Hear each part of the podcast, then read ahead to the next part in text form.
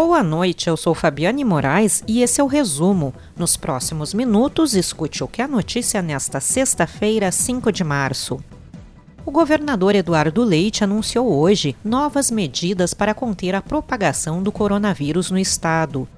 Leite estendeu a bandeira preta até o dia 21 de março e até o dia 31 o toque de recolher das 8 da noite até as 5 da manhã do dia seguinte. Outra medida anunciada é que os supermercados só poderão comercializar itens essenciais, como produtos de alimentação, higiene e limpeza. A medida vale a partir da segunda-feira, dia 8. Também está proibido o banho de mar em lagos ou rios e a prática de esportes aquáticos. O Rio Grande do Sul vive o pior momento da pandemia, com mais de 2.100 pessoas internadas em UTIs por causa da Covid-19. O número de óbitos no estado é de 13.188. E a seguir, Rede de Saúde da capital ganha mais 100 leitos clínicos. Estado começa a aplicação de medicamento que previne infecções respiratórias em crianças de alto risco. Alexandra Dolgokensky será julgada pelo Tribunal do Júri pela morte do filho Rafael, de 11 anos. A Prefeitura de Porto Alegre vai abrir postos de saúde durante o final de semana para atendimento de pacientes com sintomas respiratórios leves. As unidades não aplicarão a vacina contra a Covid-19, o objetivo é tentar diminuir a pressão sobre as emergências, principalmente a das UPAs. A vacinação contra a Covid-19 acontecerá unicamente nos drive-thrus. A lista e os endereços destes serviços você pode acessar em agorars.com. A rede de saúde da capital ganha mais 100 leitos clínicos a partir desta sexta-feira. O anúncio foi feito pelo prefeito Sebastião Melo. A unidade de enfermaria é gerida pelo Hospital Vila Nova. Em São Leopoldo, a UPA Zona Norte atenderá somente pacientes suspeitos ou com diagnóstico positivo para coronavírus.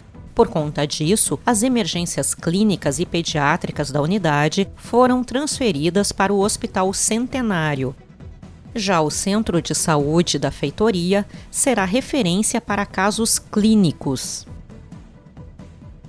Os municípios do litoral norte realizarão lockdown neste final de semana. Estarão inoperantes todas as atividades econômicas, incluindo supermercados. Farmácias deverão funcionar com sistema de teleentrega. A medida começa no sábado e segue até às 5 da manhã da segunda-feira.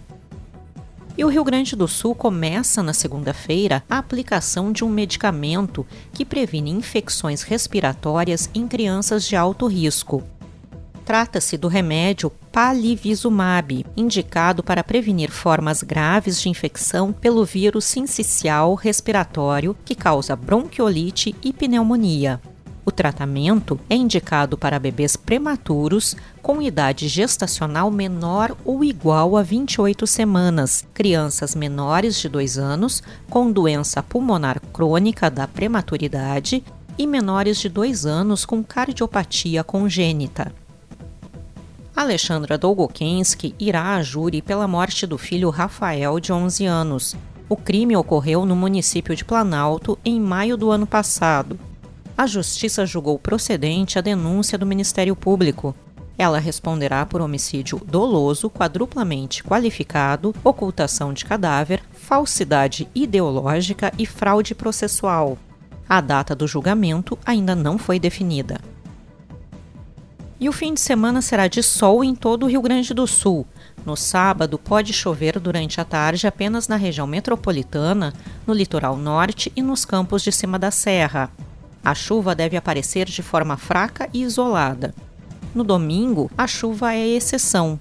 Podem ocorrer pancadas isoladas em toda a faixa leste. A temperatura segue elevada, máxima de 34 graus em Porto Xavier, no noroeste do estado.